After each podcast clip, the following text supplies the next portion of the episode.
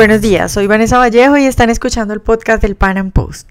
Por estos días en Colombia hay mucho revuelo respecto al tema de la negociación de la paz y es que están próximos a finalizarse los diálogos que se realizan en La Habana entre el gobierno y la guerrilla y pronto los colombianos acudirán a un plebiscito para votar si están en acuerdo o en desacuerdo con lo pactado en Cuba.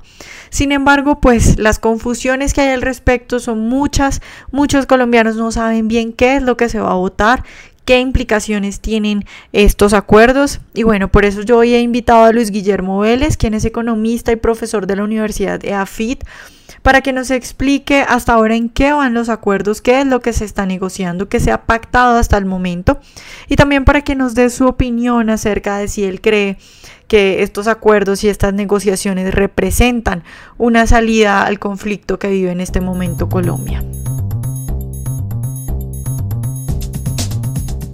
Luis, ¿cuál crees tú que es el objetivo de las FARC con estas negociaciones que se están dando? Porque es decir, hay quienes dicen que ellos están negociando porque ya se dieron cuenta que no es el camino, que están recapacitando. Sin embargo, pues yo no he visto eso. Timochenko cada que eh, puede recuerda que no está arrepentido y dice que por eso no va a pedir perdón. Entonces yo creo que va más por el lado eh, de que quieren proteger sus riquezas y bueno, conseguir poder político de las dos. No sé tú qué piensas. En efecto, Vanessa, yo creo que, el objeto de toda violencia es la obtención de riqueza, de poder político o de ambas. Y ellos están buscando eso. Ahora, la negociación que se ha hecho, pues buscaba que, eh, que renunciaran al ejercicio de la violencia, pero no a su ambición y a su pretensión de adquirir una porción importante de poder de obtener reglas electorales y, políticas que le permitan eventualmente incrementar ese poder. ¿Y por qué no? Pues tomarse el poder eh, total, político total en algún momento. Entonces, mm, ese sigue siendo el objetivo de, de, las FARC, eh, la preservación de su riqueza, naturalmente, como resultado de esta negociación, la preservación de la riqueza, el incremento eventualmente de la riqueza de ellos, la preservación de de poder político y una expectativa cierta de que pueden eh, aumentar ese poder político en el futuro. Guillermo, digamos, habiendo ya empezado con esta pregunta y entrando más, digamos, a, fondo en lo que son los acuerdos, yo quiero que tú que has estudiado pues bien estos acuerdos eh, y lo que hasta ahora se ha negociado, nos des un poco de luz sobre lo que se va a firmar en La Habana. En cuanto a participación política, por ejemplo, que es el tema en el que yo veo algunas ventajas, bueno, obviamente hay desventajas, pero por ejemplo la ventaja que yo veo es que se está hablando de desvincular la personería jurídica de la obtención de un umbral, un umbral mínimo, pues eso a mí me parece maravilloso. Pero ¿qué es lo que se está negociando respecto a este tema de participación política? El, acuerdo de, de, participación política pues fue uno de los primeros que se suscribió. Eso se firmó por allá en junio de, de 2013. Eh, yo, en realidad, en el documento que se firmó en ese momento, y que es el que es conocido, el que ha conocido la opinión pública, yo no encuentro nada escandaloso ni excesivo, ni inapropiado. Eh, allí se contemplaba crear unas circunscripciones especiales, circunscripciones de Cámara, de Cámara de Representantes. No se había dicho cuántas, y en esas circunscripciones las FARC pues iban a tener la ventaja de que ellas, pues, o el partido o la organización política que la sustituya, pues iban a, mm, no, no iban a competir con partidos consolidados que tuvieran ya representación en el Congreso si no estarían solitas o compitiendo con nuevas organizaciones políticas que quieran pues medirse allí. Entonces se les daba esa ventaja. Nunca se precisó cuántas mm, circunscripciones eran. También se contemplaba lo que tú señalas, Vanessa, la desvinculación de la personería jurídica de, del, umbral electoral y se establecía lo que se llama como un periodo de transición, eh, durante el cual se le otorgaban eh, a la FARC y se dice también a otras organizaciones políticas nuevas eh, ciertas ventajas desde el punto de vista de espacios en, em, canales públicos, eh, recursos para difundir, promover pues, sus programas. A mí no me parece que eso esté mal. Eh, también contemplaba el acuerdo de mm, participación política, pues cosas que son razonables. Se ha hablado de un estatuto de oposición, pues hay que hacer un estatuto de oposición. Y se hablaba también de una reforma al régimen electoral. Eh, esta reforma al régimen electoral, en eso hay que ser muy fino. El régimen electoral es definitivo, definitivo para la organización de las fuerzas políticas e incide mucho sobre las probabilidades que fuerzas políticas pequeñas o tengan eh, de, de resultar exitosas. Pero digamos que en principio uno no puede estar en desacuerdo con esas cosas. Ahora, posteriormente y por fuera de este documento del que estamos hablando, que es el Acuerdo de Participación Política de junio de 2013, algunas personas han hablado de la asignación de curules eh, en el Senado de forma directa. A mí me parece que eso hay que rechazar.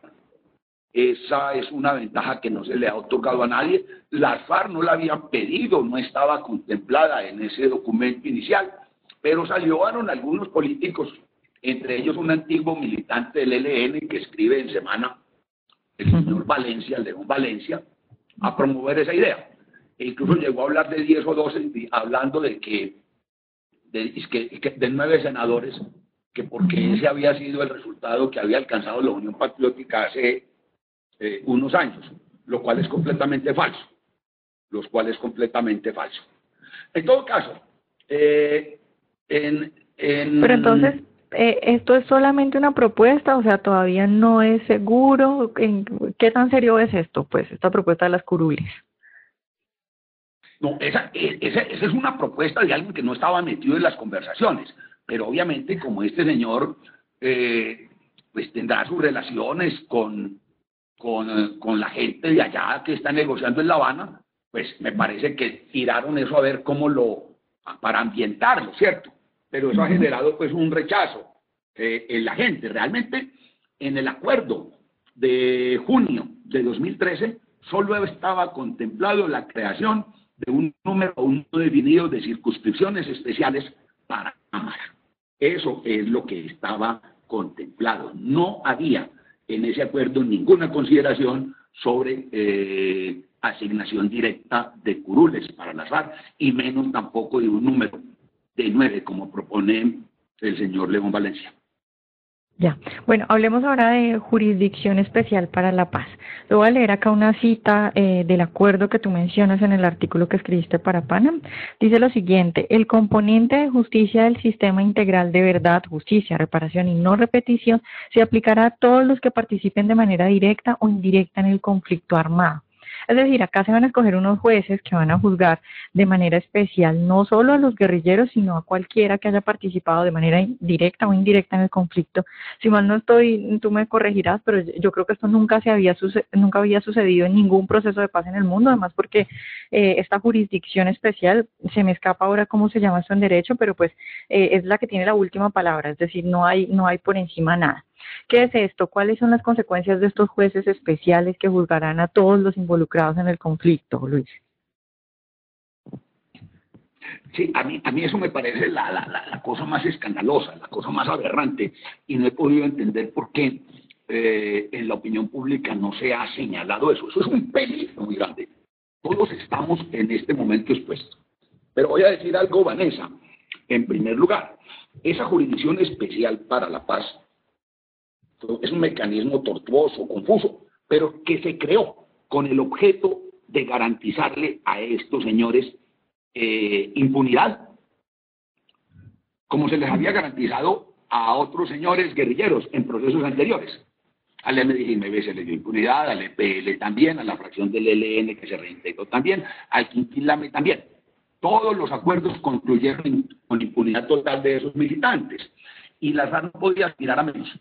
Pero como salió la, la, vigencia del Tratado de Roma y de la jurisdicción de la Corte Penal a partir de 2009, entonces había que hacer como una especie de cuadratura del círculo. ¿Cómo les doy impunidad a esta gente sin que el país se salga del Tratado de Roma? Y se inventaron eso que es sumamente enredado y sumamente peligroso. Yo no he podido entender por qué en lugar de meterse a inventar esa cosa, no se le pidió a la Corte eh, Penal ¿no? Eh, que, que, que, prolongara la, la, la, la, moratoria del Tratado de Roma, porque el Tratado de Roma, Colombia entró por allá, si mal no estoy, hacia 2002, y entonces, como estaba en negociación, dijo, hombre, yo me mantengo al margen durante estos años. Yo creo que eso es lo que ha debido hacerse si se quería simplemente garantizar la impunidad a, las, a, a los tipos de las FARC. Ahora, se inventaron esto y viene lo que tú señalas. Esta jurisdicción se puede aplicar a cualquier persona. Entonces uno por ahí oye al expresidente Gaviria hablando, hablando, y es que bueno, entonces vamos a juzgar a, juzgar a los guerrilleros, vamos a juzgar a los militares en la jurisdicción especial, y también se van a juzgar es que a los empresarios, y está hablando de que vamos a juzgar a los empresarios que supuestamente tienen vínculos con los paramilitares y no sé qué más. Entonces a mí me parece aterrador y muy preocupante eso, porque, mira, cualquier organización de víctimas que se arme puede llegar mañana y decir, mire, Guillermo Vélez le dio aguapanela a Mancuso y, le dio un, eh, un, cerdo para que comieran las guerrillas que se asentaron, los paramilitares que se asentaron durante unos días en su propiedad. Entonces, yo tengo que ir a demostrar que lo hice coaccionado, pero cualquiera me puede acusar. Y hay una cosa que es muy grave. ¿Por qué razón? Porque para montar todos los procesos, los procesos de, justicia, hay una, eh, se deben allegar a estos tribunales todos los expedientes y cosas que haya en la fiscalía, en los juzgados, en fin, en todas las instancias eh, regulares del sistema judicial. Pero se dice que los testimonios, informes procedentes de organizaciones de víctimas también se allegarán allá y tendrán el mismo valor que los documentos que lleguen de los, eh, de, de los juzgados, de la fiscalía y del aparato de justicia regular. Entonces eso me parece que es sumamente riesgoso. Me parece que lo que se está haciendo, haciendo allí es abrir una caja de Pandora eh, muy peligrosa. Lo otro eh, bueno. jurisdicción especial para la paz también es el hecho de que van a caer ahí pues los militares. Yo, yo no he entendido muy bien por qué los oficiales de alto rango que, que, que han representado pues en, al ejército en La Habana han aceptado eso. Yo lo respeto porque allí hay hombres que se han jugado la vida, ¿cierto? En este conflicto, ¿cierto? Y entonces algún criterio a los militares pues a, a, a, una humillación y a una situación muy... A política de desarrollo, eh, mucho la desigualdad que hay en el campo, entonces se ha desarrollado todo un programa para la distribución gratuita de tierras, que además está acompañado, según lo veo yo, de subsidios por todo y a todo. Cuéntanos un poco de esto, eh, para que la gente que no está enterada pues entienda qué es esto de política del desarrollo agrario integral que se está negociando. Sí, sí, Vanessa. Eh, aquí aquí, por allá en los años 50 y 60 del siglo pasado, eh, era muy fuerte el, movimiento agrarista de reforma agraria, y que hablaba de, parcelar la propiedad, propiedad, campesina y todo lo demás. Eh, ese tema vuelve acá, ese es un tema muy, muy, muy, muy querido, pues, de la la pequeña propiedad eh, parcelaria y el campesino que produce la subsistencia y excedentes para el mercado. Eh, allí se retoma un, concepto, la, la, la, las zonas de reserva campesina. Eso ya estaba en una ley agraria de 1964. Eh, si pasa todo este proceso, eso se vuelve constitucional y y a mí me parece que, que, todo eso de las zonas de reserva campesina, pues es más bien feo, porque la gente que está allá en esas zonas de reserva campesina eh, no puede tener una propiedad más grande que la del vecino, no puede ser más productivo, no puede emplear trabajo eh, asalariado, es decir, no puede innovar, no puede volverse empresario, porque se sale de ese esquema. A mí me parece que ese es un planteamiento completamente ignominioso. Yo creo que nadie aceptaría nadie aceptaría en, eh, en, las ciudades, en el sector urbano, que, le dijeran que no puede pues, acrecentar su negocio, que no puede acrecentar su actividad. Y eso se está estableciendo allí. A la gente que se le distribuye esa tierra, nosotros no sabemos de cuántas hectáreas va a ser ese fondo de tierras. Se habla de un fondo de tierras que tiene diversas fuentes, baldíos de la nación, tierras que no estén bien explotadas y otras cosas. No sabemos de cuántas hectáreas es. Se puede acceder a la tierra o con tierra entregada por, por ese fondo o con subsidios, con crédito subsidiado, en fin. Pero la gente que consiga que le den esa tierra, pues, esa propiedad parcelaria, se hace una apología de la propiedad parcelaria, de la pequeña propiedad rural, durante un periodo de siete años, porque aunque se contempla en la, la posibilidad de venta, los tipos se la tienen que vender eh, a alguien más pobre que ellos. ¿sí? No, entonces, no, no, tienen salida. A mí todo eso me parece, todo lo de, lo de los subsidios y lo de esas cosas, mm, eh, pues es un tanto fastidioso. Sería bueno eh, insistir en, la, en el asunto de, de la inversión en bienes públicos, ¿cierto? en lugar pues de todos estos subsidios directos que se han montado. Pero aún así, si eh, uno, uno, uno entendería eso, si, pero si no estuviera ese, esa cosa que, que a mí me parece monstruosa, y es restringir por completo la libertad económica de las gentes que van a estar en ese proceso de adjudicación de tierras y de esas zonas de reserva, eh, de reserva campesina.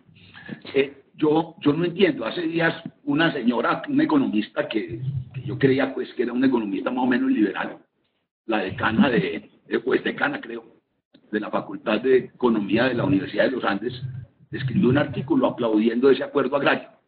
Y otro economista, que yo creía que era medio liberal, que Rubo Gómez, salió a aplaudir eso. Eh, yo realmente mm, quedé como como estupefacto, ¿cierto? Sí, y, yo tengo como dudas de que efectivamente hayan leído el documento sobre esto. Ya, eh, y también se habla otro... Eh, sí, dime, dime, dime, sigue. Sigue, sigue tú, por favor.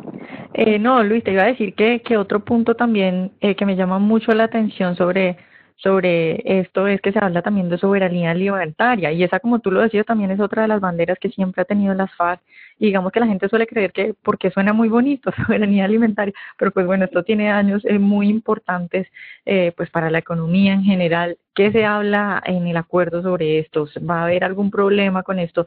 Eh, ¿va a tener repercusión en lo de cerrar fronteras o aranceles y esto?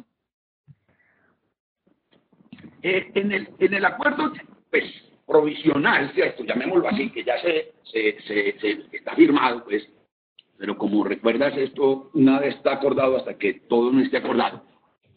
Mm, había una diferencia entre la posición de los, de los funcionarios, de los representantes del gobierno y de los señores de la FARC.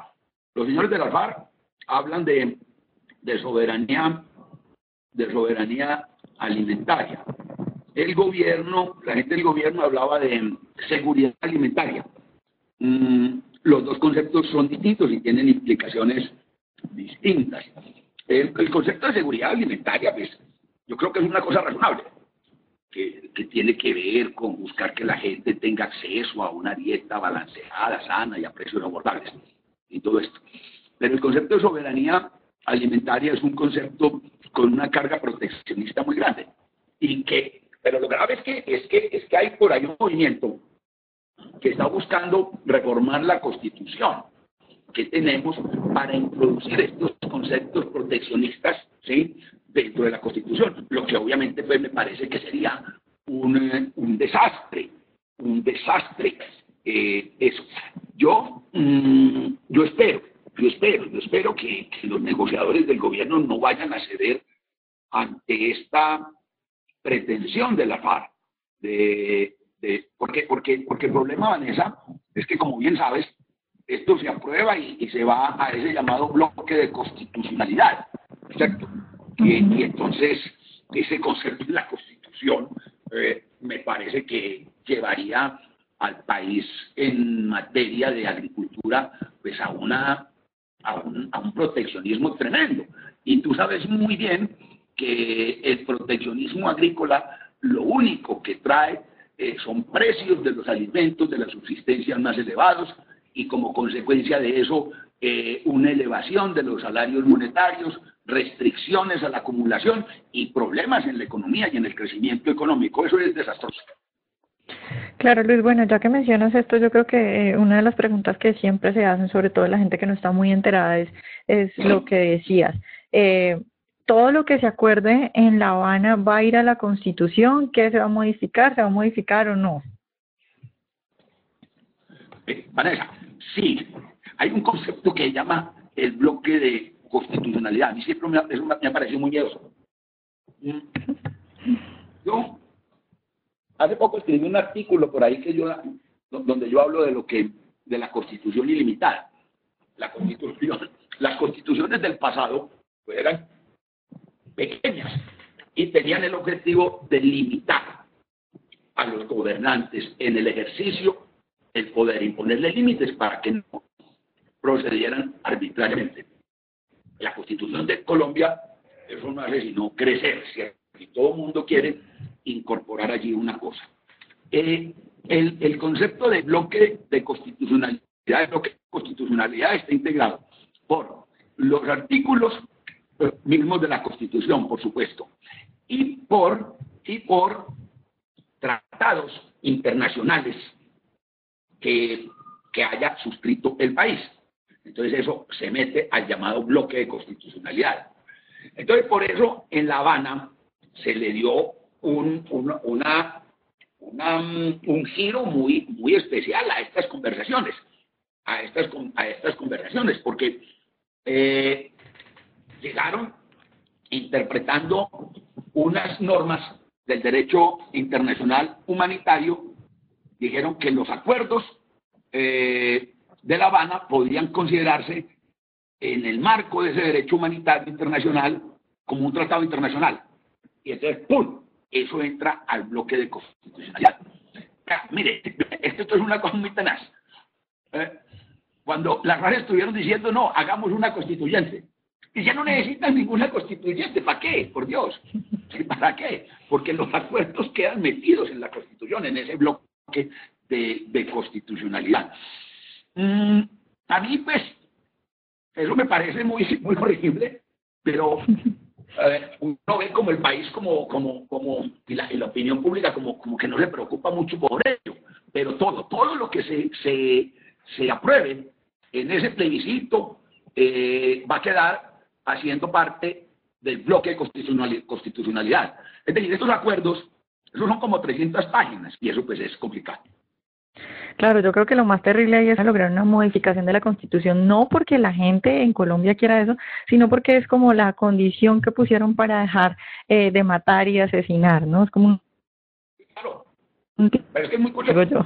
Uno, yo, realmente, pues, yo no sé, yo, yo conozco a De la Calle y, y, siempre me ha parecido un hombre pues como honorable y ese per, en fin, y a Jaramillo no sé mucho, pero, pero, pero, pero, pero yo a veces digo, bueno, estos estos señores, estos señores, estos señores como, que es lo que piensan. están jugando. Se pararon, se pararon en la raya, constituyente no. Es decir, yo hubiera preferido a este cuento del bloque constitucional ya una constituyente, como la que pedían la FARC. Pues vamos y elijamos la gente y, discutámoslo, porque al menos uno tenía allí la posibilidad. No, aquí no, ¡pau! Le metieron, le metieron en la constitución 300 páginas, ya, de una cuando se haga eso. Esa es la consecuencia de ese bloque de, constitucionalidad.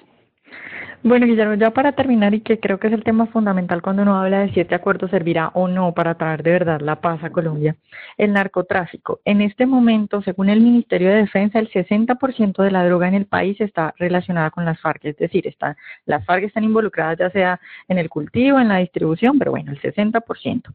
Y bueno, para nadie es un secreto que las FARC eh, tomaron fuerza y se convirtieron en un grupo muy fuerte después de su incursión en el narcotráfico, que es hoy por hoy pues su mayor fuente de financiación. ¿De qué se habla en esos acuerdos sobre el narcotráfico y sobre las drogas? Eh, ese, ese, ese acuerdo, eso es el, el acuerdo más retórico y gaseoso de todos. Realmente ahí hay, ahí hay la FARC no reconoce ninguna responsabilidad en este asunto del narcotráfico. Hay una declaración general, dice, eh, general, la producción y comercialización de drogas ilícitas también han atravesado, alimentado y financiado el conflicto interno. Eso es lo único que es. que, ellos medio admiten, ¿cierto? Y luego viene y, y se comprometen, ¿cierto? Por allá, con otra generalidad. Vamos a poner fin a cualquier relación que en función de la rebelión se hubiese presentado con este fenómeno. Entonces, si, si, las que presentaron en función de la relación, de, la rebelión se van a mantener. Pero esa es una otra, otra generalidad. El gobierno pues, firma eso. Los delegados del gobierno firman eso. Y entonces mm, plantean un programa. Lo único que tiene como alguna cosa es el programa de frente a los cultivos. Y entonces dicen que se va a montar un programa integral, nacional integral de sustitución de cultivos ilícitos. Eh, entonces, bueno, Bien, lo primero es que, es que el programa tiene un carácter civil, que van a participar activamente las comunidades y tendrá como principio la sustitución voluntaria. Los tipos tienen que estar de acuerdo si, si, sustituyen el cultivo o no. Eh, ahora, si los, si los, mm, a, los que, a los que sustituyan los cultivos se les va a dar cultivadores, recolectores, amedieros, que se acojan a los programas, se les da durante seis meses o dos años, eso está por definir, puertas caseras, empleos temporales y otras dádivas como para marginarlos allí. Pero el hecho es que mm, allí todavía el, hay, hay, algo por definir, porque si, si, si algunas comunidades o individuos pues, se resisten o no quieren el programa de, sustitución voluntaria, entonces el gobierno que debe hacer erradicación manual, respetando el medio ambiente, el buen vivir, y que, en cualquier caso, erradicación manual insiste en la FARC. Entonces, mm, en síntesis, realmente, realmente eh, quedamos como en un limbo, pero en un limbo muy maluco. Y es que eh, sigue siendo como, como ilegal, ¿cierto? Todas las actividades de la cadena del narcotráfico. Pero queda como en un limbo, porque evidentemente la mayor parte de ese hectareaje está en zonas y áreas controladas por las FARC, en las que van a, en las que van a, en las que van a seguir. Eh, y entonces, digamos que se mantiene un monopolio, ¿cierto? Pero, pero en este caso va a ser un monopolio que antes era combatido, ¿sí? Y ahora va a ser más bien protegido. Y eso me parece eh, horroroso. Entonces yo no entiendo tampoco por qué esos abogados de, de, que asesoraron allá, pero no encontraron una salida, ¿cierto? A mí me parece que lo que tiene que este país, que lo que tiene que hacer este país era eh, buscar la legalización de la producción, comercialización, consumo, toda la cadena de drogas eh, en, Colombia. Y si es, para eso era necesario salirse de la Convención de Viena que regula esto, pues eh, ha debido hacerlo el país. Yo creo que, que si no avanzamos en la descriminalización de, de las drogas, eh, todo lo que se diga, todo lo que se diga sobre eso, eso es un chiste, eso es un chiste, mientras, mientras eh, el precio de, de, la cocaína y todas las drogas pues, tenga los niveles actuales, siempre va a haber incentivo a eso, pero vamos a tener una gente con unas ventajas para eso. Entonces yo creo que eh, lo de el, el, tema de las drogas es muy mal muy maltratado, pésimamente maltratado. Y pasamos a una pues, situación eh, peor de la que estaríamos antes de estas conversaciones. Claro, bueno, pues Luis Guillermo, muchas gracias por esta entrevista y bueno, esperamos más adelante volverte a tener para que nos sigas hablando de cómo avanza este proceso y bueno, de otros temas también. No, gracias a ti, Vanessa, siempre es un gusto hablar contigo. Nos vemos en una oportunidad próxima. Hasta luego. Bueno, ojalá este podcast les haya gustado, eh, que les haya servido para aclarar dudas sobre los acuerdos que hasta ahora se han realizado en La Habana. Y bueno, nos vemos en una próxima emisión del Panam Podcast.